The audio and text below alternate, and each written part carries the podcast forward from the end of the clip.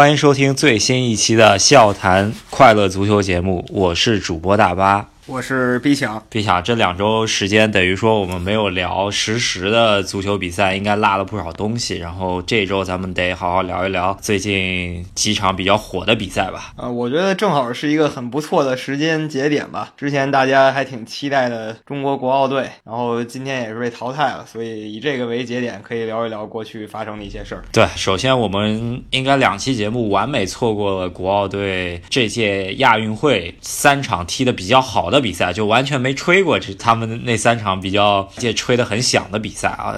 其实如果真让我们聊的话，估计还得吹两句的。到现在为止没吹，其实也没有被打脸。对，这也不知道是好是坏啊。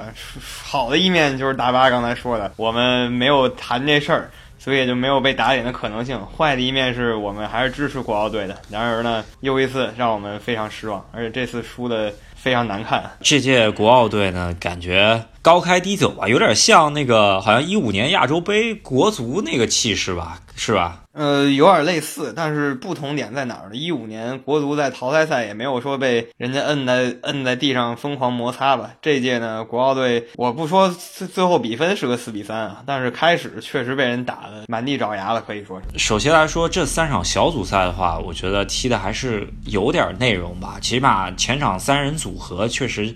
已经有点这个，就是说英超的那种味道了，是吧？一一高两快的，嗯，就是想法确实挺明确的。然后遇到对手呢，为什么能赢？我觉得那三个对手不能算是考验吧，尤其是第一个对手完全完全是业余队啊，后两个对手勉强可以。但是到了淘汰赛呢，遇到一个稍微像那么回事儿的，咱这就不太灵了。我还是挺惊讶，对于叙利亚能赢三比零的，然后呃那场。稍微难一点就被二比一了。呃，虽然吧，这种比赛其实要看 U 二三的整体水平，咱们也看得出来，应该亚洲你不说是一流吧，可能也就是一流半到二流之间吧。但是总觉着今天这场比赛上半场三比零，然后六十几分钟再丢一个球变成四比零了，这个确实有点那个什么了吧？这虽然主教练马达罗尼赛后声称啊，就是说如果不是丢了第四球的话，我做忍下。上做了调整，应该能够扳平比分的。这明显是瞎吹啊！我反正不信他能扳平比分。这这个一般在我这边看，如果说你实力特别悬殊，比如中国 U 二三遇到的是德国 U 二三吧，或者巴西 U 二三，那你说你输个三比零、四比零，我也没什么可说的。那沙特呢？U 二三似乎都不是，人家一再强调我们其实派的是一个二十一岁以下的队。那二十一当然也可以算 U 二三踢了，你 U 十六也可以算 U 二三。啊，所以说还被人打成这样，主教练首先要负责任。对，首先来说，这个马达罗尼是怎么当上 中国队 U 二三主教练的？这个就非常存疑啊。呃，不知道为啥，他他完全就没有过做主教练资质的任何履历吧？然后他居然能当一个国字号 U 二三的主教练，我觉得。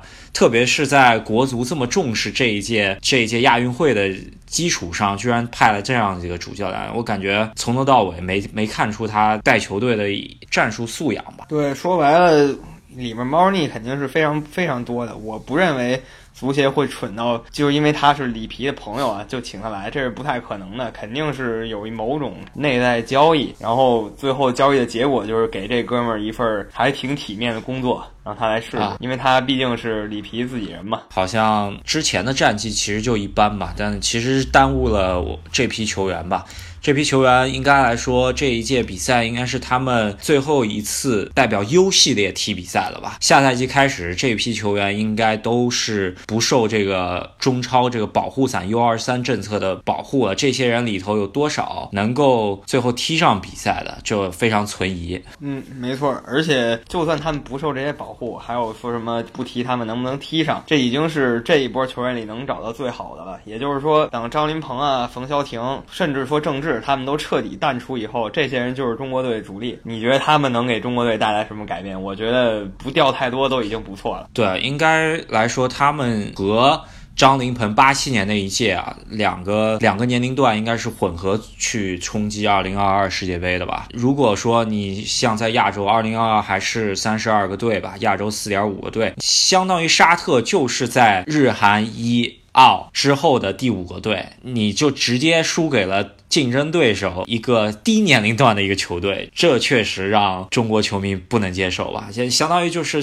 对四年以后宣宣告辞行。是这样的，因为我们之前节目就在世界杯开始之前，我们做过一期节目，说国内届世界杯啊会有四十八个队参加，然后我们都说中国队可能天亮了。但是你看现在这个表现，中国队真能挤进亚洲前八吗？就沙特都不是应该是有冲击能力的，但是中国队就以现在这帮人，几年以后让他们为主踢国家队比赛，他们进亚洲前八可能性真不大。只能寄希望于说下面中国 U 十九、U 十七、U 二十一这些，他能够只能寄希望于。中国足球在这两年的青训人口相对增加的情况下，看看能不能翻身吧。但是起码二零二二这一届肯定是以这个班底为主力了。我觉得反正情况堪忧。其实吧，亚洲大家你你在退步，别人都还是在进步，甚至叙利亚人家都还是在一直走。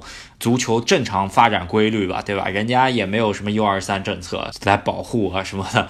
就你堂堂大国，经济实力这么强，你要好好搞足球，你就得遵守多少国家一直大家一起遵守，多少足球强国遵守的足球发展规律。你不去遵守，那足球就是这么一个没法走捷径的项目。我都觉得不用想了，你想，就别说咱们一直赢不了的韩国队、日本队、澳大利亚队了，现在连越南队这个青年队都已经相当凶猛了。泰国。国队呢也都可以了，再加上西亚那一帮本来就生猛强无敌的，咱中国队不知道往哪排了已经。对啊，其实也就是三三代人，其实三个年龄段三代人啊。其实之前我们一直看到中国队有一些比较好的在青年比赛中间取得好成绩，什么超白金一代啊这种类似的，其实。中间还是有很多水分在里面，一个是可能具体球员到底年龄是多大，这个说不好，对吧？还有一个就是中国球员相对来说技术糙，但是身体在亚洲还是说是可以的，虽然没有韩国、伊朗这么强吧，但是你踢个日本，踢一个什么沙特，你相对来说身体还是在那儿的。生长发育阶段的时候，你身体很强的话，还是能体现出来不少的。只要一到成年队的话，那基本上大家也都看到了，基本上从零二年。之后就没法看了，对吧？嗯，就是这意思。然后其实你想想啊，二十年前就中国冲击这个九八年世界杯，然后没成的时候，其实很多人就提到过，大家应该遵守必然规律，然后好好发展。那如果那时候中国队就是静下心来好好发展，其实现在呢，我觉得至少不会说这么丢人吧。亚洲准一流总是有了吧？你可能没发展到日本、韩国的水准，但是准一流总有了吧？二十年你说是挺长，其实你想想，二十年前布冯已经在国家队了，他现在还在国家队。对，我觉得。呃呃，之前足协也是跟中超的裁判每每场比赛都要强调，就是呃中超必须净时间踢到六十分钟。什么叫净时间呢？就是说呃在球不出界的情况下，就是球在场内运动的时间要超过六十分钟，相当于九十分钟只有三十分钟可能是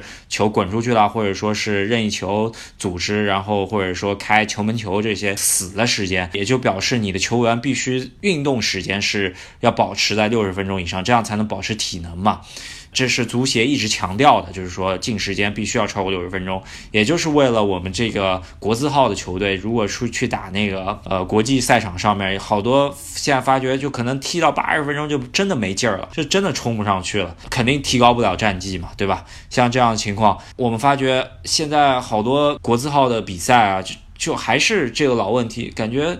呃，最后体能就是有问题。这次马德拉罗尼又说了，我们前三场拼的太狠了，第四场已经上来感觉体能透支，然后 上来给别人打懵了那种感觉，对吧？我觉得作为一个职业足球，已经踢到二十三岁这个年龄了。打一个杯赛，在亚洲打一个杯赛，强度还没那么大吧，是吧？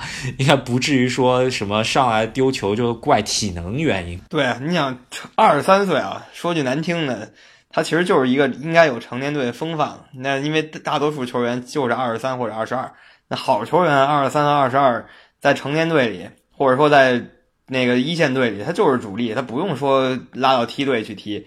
那你说他们难道能说我体能不行吗？再说这个怪体能这个理由，在这届亚届亚运会也没法说。你第一场踢那都不叫正式比赛吧？可以说对方是个什么队啊？你跟他还用发花体能拼得很凶，这完全就是搞笑。确实是，而且你像你刚才说身体这个问题，只要不像日本队那样，全队都是身体，就是全队有一共同弱点，就是身体不太行，就是每个队里基本都能找出两三个身体比较过硬的，然后有这两三个人的话，就能弥补你们全队身体不太行的这一个弱点了。典型就韩国队吧，孙兴民这身体素质已经足够在世界站个脚跟了，所以有他，韩国队整体实力就能提一个档。然后韩国队再把他们以前的那种风格、那种优势踢出来，韩国队就是亚洲一流的。但中国队呢就没有这种感觉啊。我觉得要怪，有可能还得怪 U 二三政策。U 二三政策去年开始，这帮二十三球员有多少是只踢二十分钟就换下去了？很有可能就是只有二十分钟体能，对吧？所以说踢到第四场啊。对，我说我们说看到这个球员在中超联赛进球了、助攻了，然后有一个非常漂亮的传传递配合呀什么的。但是你就忘了，就像你说的，他就踢了二十分钟，那你让他踢全场，他也没怎么踢过全场啊。那这一届 U 二三，你觉得亮点总还是有一些吧？就是说我还是看出有一些亮点吧，不至于说都是废柴。就是前三场还是踢的有踢出一些内容了，比方姚军胜那脚怎么小背式的远射是吧？我看了，还有今天他那脚任意球确实还是可以的，他还是怎么说少见的在国足里面技术还算有那么一脚左脚的。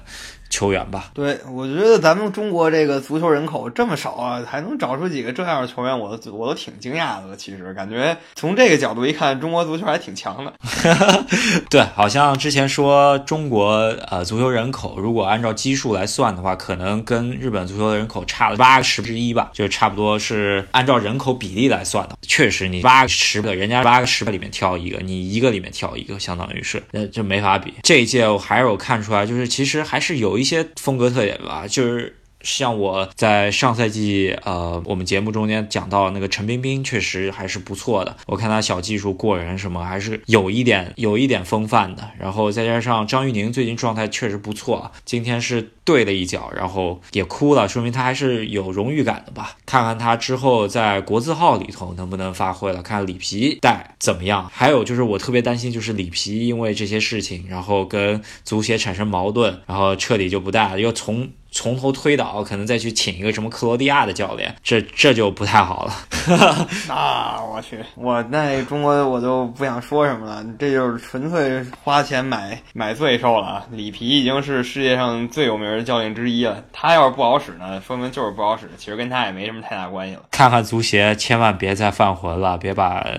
就别再推倒重建了，走路走到一半你就走到底吧，不管是怎么着，对吧？起码你一条路走下去，不管什么样的足球，就是我们之前所说螺旋式上升，总有升到这条足球能够能够成型的这个这个时代吧，对吧？就是还是需要时间去积累，你不可能什么七个三天墙又推倒，然后在那边又砌。